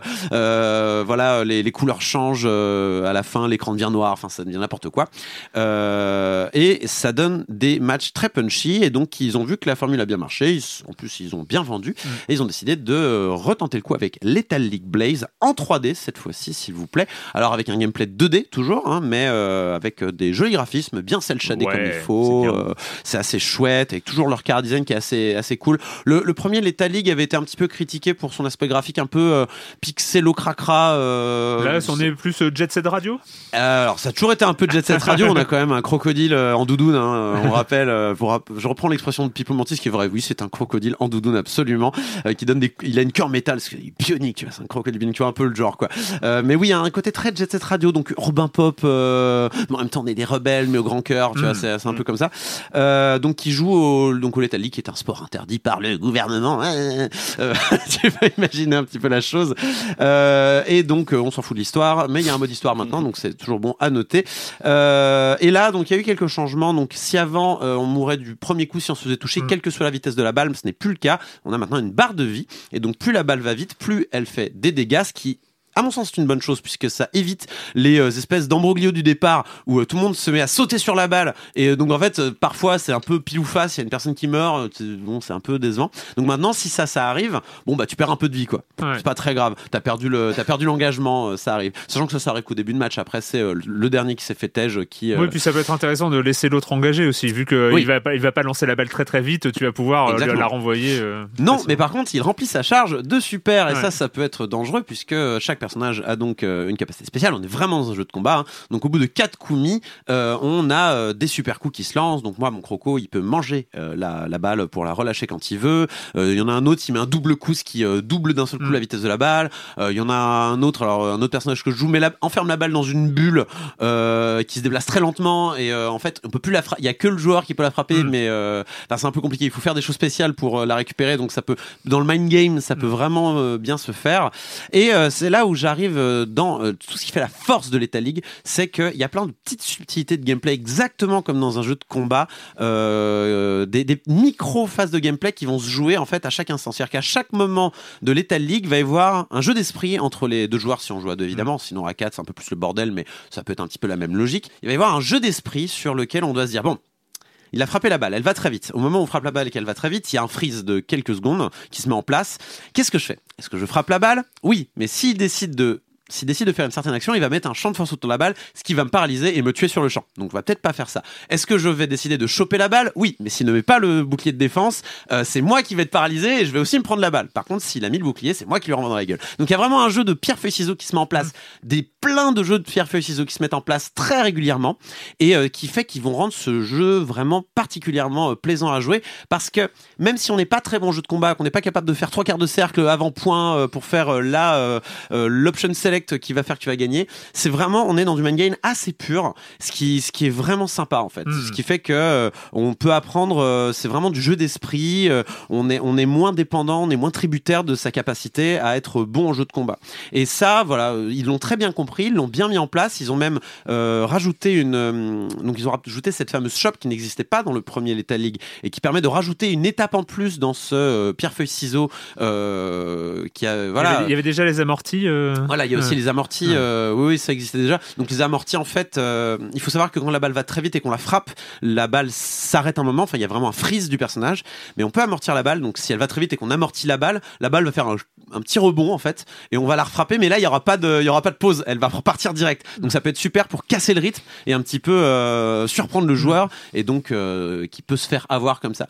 Donc on est vraiment face à un jeu qui est exigeant à haut niveau, qui est très marrant à jouer même quand on est un peu nul, qui offre un contenu assez dingo. Donc là ils ont rajouté aussi un système d'objets pour ceux que ça plaît. Euh, donc euh, il y a une espèce de, de cage en fait euh, au-dessus qui se déplace par moment et euh, si la balle rentre dedans, ça va octroyer un objet au personnage qui l'a envoyé. Ça peut être des petites fusées, ça peut être des soins, ça peut être voilà. j'ai- trouvé aussi le, le jeu hyper cohérent au niveau design. Enfin, tout, tout, tout se- s'incorpore bien. Enfin, on est un peu dans, dans- dans ce style de jeu. Ça fait, ça fait assez plaisir. C'est le truc est pensé. ça, marche bien. Moi, j'ai j'ai découvert.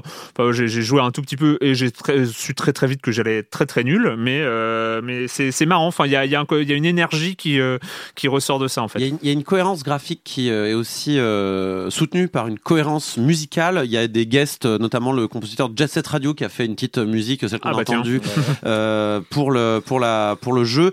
Euh, toutes les musiques de toute façon sont assez dingo. Euh, Il y a des anciens euh, les anciens euh, compositeurs euh, du jeu euh, qui qui étaient qui sont revenus évidemment pour recréer de nouvelles chansons. Euh, on, on- c'est vraiment plaisant. C'est-à-dire artistiquement, il est vraiment chouette. Euh, il met la patate. Il est il s'adresse à plein de mondes différents. C'est c'est un jeu typique qu'on peut sortir. C'est un Smash Bros alternatif en fait Mm. d'une certaine manière. Mais il peut se jouer comme un Street 4. Donc voilà, c'est c'est assez euh, c'est assez chouette. Euh, y a- ils ont mis des modes en plus aussi. Il y a un mode volleyball Mm. qui est sympa. Euh, Il y a un mode cible où grosso modo il faut viser la cible adverse, un peu comme, enfin plutôt ça ressemble plutôt à du foot. Mais euh, voilà, il y a plein de contenu à débloquer. Ils ont bien amélioré le online qui était vraiment un point faible du premier Lethal League parce que c'est pas un jeu qui est fait pour jouer en ligne, c'est plutôt un Mm. jeu pour jouer entre potes. Et là, euh, honnêtement, j'ai fait pas mal de sessions en ligne où je me suis bien marré, ça laguait pas trop, et même quand ça laguait, ça restait plaisant. Euh, Il y a un vrai souci. C'est, faut vraiment comprendre que c'est, c'est pas un Lethal League euh, HD Remix, c'est vraiment Lethal League 2, quoi. C'est vraiment le 1 en amélioré. Euh, je pense que s'il fonctionne comme le 1, en plus, ils vont faire comme le 1 et rajouter des personnages au fur et à mesure que ça va, ça va avancer, voire pourquoi pas un DLC, ils le mériteraient s'ils rajoutent assez de contenu. Euh, voilà, je, je conseille, je conseille à tous ceux qui aiment bien mettre un petit peu de, d'énergie et de temps euh, dans l'apprentissage d'un jeu. S'ils ont des potes pour faire ça avec eux, euh, ça peut, ça peut être sympa. Et euh, donc ça s'appelle League Blaze. C'est sur PC, ça sort au printemps euh, sur console Xbox One, PS4, Switch. 20 euros, 20 euros sur Steam. On va terminer rapidement. On va terminer rapidement parce que j'y ai joué cet été. J'en ai pas parlé depuis et il vient de sortir. Enfin, il est sorti il y a quelques semaines sur euh, Switch. C'est 7 Billion Humans. You want jobs? You will have jobs. They will be the best jobs. Huge. Believe me, you have never seen so many jobs. Where can we get these jobs? Just show up on Monday. The machines have created enough jobs for every single person on the planet and the whole family to enjoy. I have a PhD in medieval French literature. Even the most useless skills can be put to work in the new office building visible from space. Congratulations, all 7 billion humans on the planet. Alors, il n'y a pas vraiment d'intérêt, mais il faut quand même parler du scénario, euh, parce que c'est pas du tout un jeu à scénario, mais il y a un intérêt quand même. Donc, euh, euh, aux commandes, c'est Tomorrow Corporation. Le pitch de 7 Billion Humans, c'est que les machines, eh ben, les machines, elles sont hyper fortes, et donc euh, tout est robotisé, donc il n'y a plus de boulot. hein. Tout le monde, voilà, les machines font tout le travail à notre place. Sujet de société, hein, on en entend parler avec l'intelligence artificielle, etc. Mais là, c'est une réalité, et, et en fait, eh ben, c'est déprimant. Les gens, ils ont plus de boulot, qu'est-ce qu'ils font de leur vie? Qu'est-ce qu'ils font de leur vie? Donc bah pour ça, les machines ont réinventé un travail pour les humains, parce que les humains s'emmerdent autrement s'ils n'ont pas de travail. Et donc là, les, machines ont, ont rendu tous les humains heureux, parce que les 7 milliards de personnes de la planète ont toutes un travail, et donc sont toutes heureuses. Mais alors après, quel travail? Quel travail. C'est là où en fait il y a une inversion, c'est-à-dire qu'il va falloir programmer des humains pour euh, qu'ils effectuent des tâches ultra répétitives et sans aucun intérêt. Et donc en fait euh, l'idée ça va être de euh, 7 Billion Humans, c'est un jeu d'algorithmique. Voilà, c'est un jeu de pur algorithmique, c'est-à-dire nous avons une pièce, nous avons des gens, nous avons des objets et il va falloir faire des choses. Alors les choses, ça va être mettre des euh, euh, des impressions de photocopieuses dans une broyeuse. c'est on, on, on prend euh, ce qui sort d'une photocopieuse, on l'amène à la broyeuse, on broie, on reprend, on broie. Ça va être de porter des cubes numérotés euh, et de les placer dans l'ordre croissant. hein, euh, voilà. Et donc on va avoir euh, par exemple une salle avec euh, sept personnes euh, qui ont en face d'elles euh, chacune a un cube euh, qui avec un nombre au hasard. Au moment où le jeu où on va lancer euh, le, le- le programme, chaque cube va avoir une valeur. Il va falloir les trier dans l'ordre. Par exemple, c'est ça. Et donc on a des instructions. Et les- en fait, la particularité, c'est que les instructions vont s'effectuer en parallèle pour les sept personnes. Ça va être un seul programme appliqué aux sept personnes. Donc là, dans le cas présent, ça va être euh, prendre le cube qui est en face de soi. Donc euh, on va, on a un- un- une instruction pick up la case qui est devant soi. Et puis on va comparer. Chaque personne va comparer la valeur avec son voisin de gauche et son euh, par exemple avec son voisin de gauche si on classe de, de gauche à droite. Et si la valeur du cube euh, de son cube est supérieure à celle, euh, est inférieure à celui de son voisin de gauche, et ben on va switcher les cubes, etc. Et puis donc là c'est euh, un algorithme de classement, hein, de tri euh, assez simple euh, à mettre en place. Et puis ça va se répéter.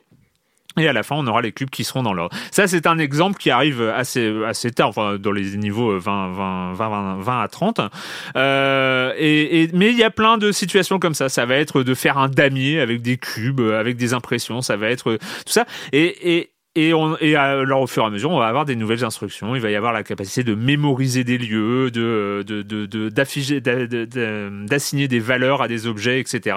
Et il va falloir que tous ces petits bonhommes, eh ben, ils, ils, ils- jouent entre eux, ils s'exécutent le même programme. Évidemment, avec à chaque niveau euh, deux contraintes, c'est euh, faire le programme avec le moins d'instructions possible et faire le programme qui s'exécute le plus vite possible, sachant que les deux ne sont pas forcément compatibles. C'est-à-dire, on va peut-être être, il va falloir peut-être euh, faire deux programmes pour euh, une fois le programme le plus court, une fois le programme Mm. le plus efficace. Ce qui fait que tu as envie parfois de refaire des, des niveaux, j'imagine, pour euh, le Oui. faire d'une manière plus efficace ou plus Alors, rapide. euh, petit euh, petit disclaimer personnel, j'ai une formation d'ingénieur en informatique. hein, j'ai commencé, mon premier boulot c'était ça, avant de avant avant de de, de, de passer dans ce milieu euh, Beaucoup des- mieux payé du journalisme. Oui, bien sûr. Mais donc voilà, j'ai une certaine base euh, algorithmique. Et ben il y a des fois pour trouver les programmes à faire en six lignes de code.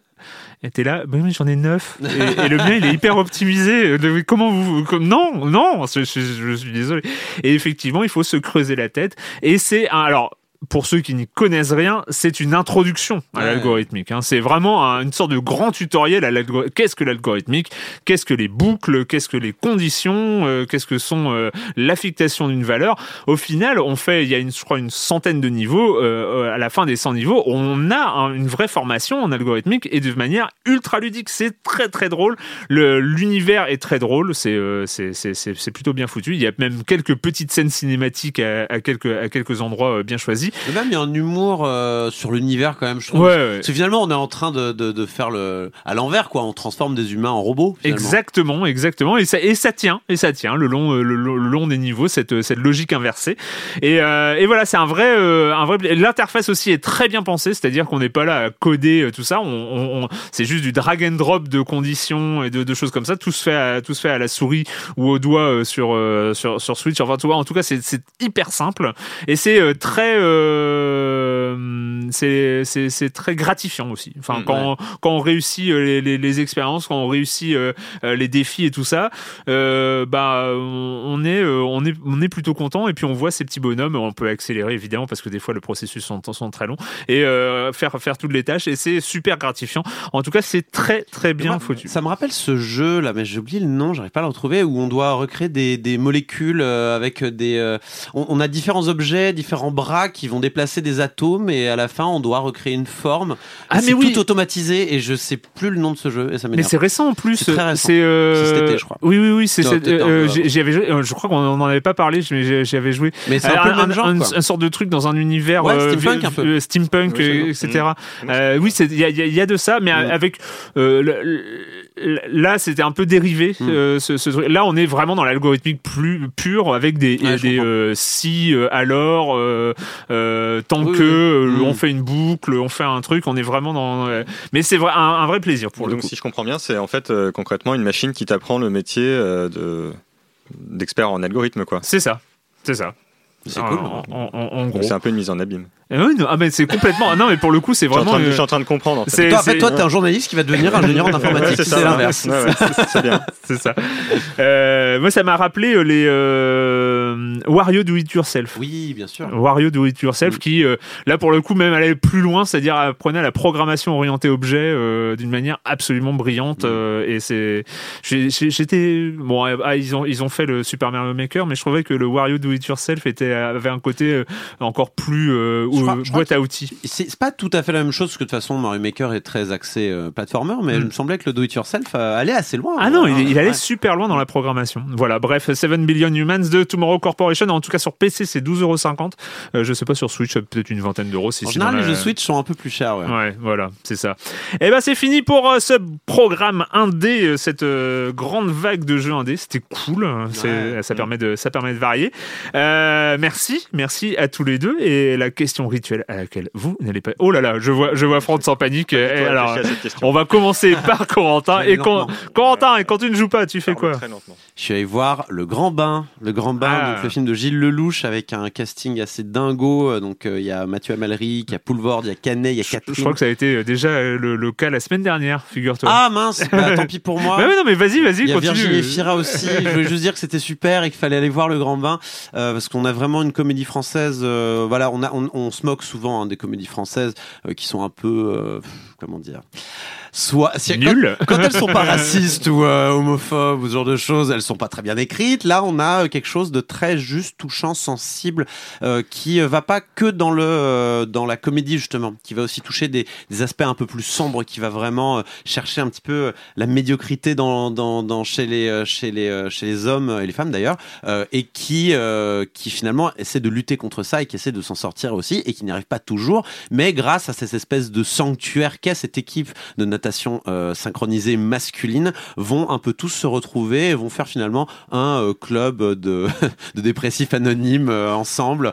Et euh, ça, ça donne quelque chose de très juste, très touchant euh, et euh, qui, euh, ouais, qui, qui peut même être inspirant par moments sur, euh, enfin, qui, de- ça, ça donne, ça donne envie de se réfléchir sur soi-même aussi, je trouve, tout en riant bien, en ayant des personnages hauts en couleur. Moi, je retiens surtout Philippe Catherine, hein. Philippe Catherine Ouais. qui est extraordinaire dans Vous ce film. Voilà, il est. Enfin, tu sens que bon, tu sens qu'il a pas eu euh, de grand Eh ben, amour dans sa vie, euh, euh, le pauvre, mais qu'il est d'une gentillesse à tout casser, mais qui est aussi une véritable. Voilà, c'est c'est un, c'est un, c'est un, comment on appelle ça? Euh, Devant les portes, c'est un, enfin, c'est un paillasson, voilà, Ouais. pour tous ses collègues. Mais voilà, ils sont tous très bien ces acteurs finalement. Il y a une espèce d'alchimie qui marche très bien. Donc, je recommande euh, de Le Grand Bain. Euh, c'est pas tous les jours qu'on a euh, une comédie française aussi réussie, une ben, comédie amère C'est pas peu. tous les jours qu'on a une double promo dans, dans Silence on joue, Voilà. dans le pas. Désolé. non, mais non, très bien, très bien, très bien. France. Ah bah, c'est pas tous les jours qu'on a une comédie française si réussie, et pourtant, euh, la semaine suivante, ou deux Exact. semaines, enfin bref, euh, Je En Liberté de Pierre parler. Salvadori, voilà, qui est sorti euh, la semaine dernière, et que je suis allé voir, et que j'ai trouvé meilleur que le Grand Bain, Ah, dans ouais. un genre en fait très différent. Ouais, hein. ça, c'est- c'est un genre très différent, mais j'ai vraiment beaucoup aimé ce film. Euh, Mais qu'est-ce qui se passe Oui, je sais Mais pas ce qui se enfin- passe là. Bah, Il y a Nick Mais- Larson qui arrive, on va se calmer. Voilà, donc avec le duo euh, Pio Marmaille, euh, Adèle Haenel, qui est vraiment euh, formidable dans ce film, euh, avec un homme donc qui a passé 8 ans en prison pour euh, un crime qu'il n'a pas commis et qui du coup en sortant euh, décide que bah, puisqu'il a passé 8 ans en prison euh, pour quelque chose qu'il n'avait pas fait, il va faire plein de choses qui mériteraient de l'envoyer en prison. Et donc du coup le film euh, joue de ça avec Haenel qui est, qui est flic et dont le mari flic euh, Vincent Elbaz euh, s'avère en fait euh, un gros ripou. Donc du coup elle, son côté elle tombe de très haut au début du film en découvrant ça. Bref. Donc du coup, ça crée des, ça crée des situations autour de ça et c'est vraiment très très bien écrit, très très fin, très drôle. Et euh, voilà, je conseille euh, vivement. Deux comédies non, françaises. j'avoue. euh, Non, mais c'est vrai, c'est vrai que là, euh, on Ca- est plutôt Ca- gratté. Ca- Camus va pas supporter. hein. Camille, bah, c'est son, son, euh, fond de commerce, les mauvaises comédies françaises. Donc, euh. Euh, et ben pour ma part, je regarde la saison 4 de Better Call Saul, euh, donc euh, sur Netflix, la saison la plus où il se passe le plus rien de euh, de l'histoire des saisons de séries sur Netflix. Elle est assez hallucinante. Euh, moi, j'adore parce que on aime bien les personnages, on aime bien l'univers. Ça, voilà, c'est l'univers de Breaking Bad. Euh, ça boucle encore plus que les autres saisons avec Breaking Bad. On, on sent que on sent que Breaking Bad se rapproche euh, et, et tout ça. Mais alors, il ne se passe rien. J'ai l'impression que c'est un peu une habitude euh, dans les dans les, les séries justement liées à Breaking Bad, c'est qu'il y, y a toujours un moment donné de vide. Ouais, mais les- là, et là on, est, on, est, on est dans ce moment de vide alors qu'il y avait une saison 3 qui avait été qui est extraordinaire entre les relations entre Jimmy et son frère Chuck avec le, le procès, les trucs. Enfin, cette saison 3 était, était, était géniale. Enfin, et, et là, c'est bien aussi, hein, mais il se passe. T'es là avec les épisodes, le générique de fin arrive, c'est. Il s'est passé quoi? Non, rien. Bon, d'accord. Bon, bah, épisode suivant. Mais vachement bien. Voilà, toujours, euh, toujours ce personnage incroyable euh, de, Jimmy. Et euh, voilà. Bah, c'est fini, donc, cette semaine. Hein. À la réalisation, c'était Quentin Bresson. Et merci aux équipes de Binge Audio, hein, encore, de nous recevoir. C'est très cool. Et ben, ben, on se retrouve très bientôt, la semaine prochaine, pour être plus précis, sur les antennes de Libération de Binge Audio et des internets. Ciao. Even on a budget, quality is non-negotiable. That's why Quince is the place to score high-end essentials at 50 to 80% less than similar brands. Get your hands on buttery soft cashmere sweaters from just 60 bucks, Italian leather jackets, and so much more. And the best part about Quince, they exclusively partner with factories committed to safe, ethical, and responsible manufacturing. Elevate your style without the elevated price tag with Quince. Go to quince.com slash upgrade for free shipping and 365-day returns.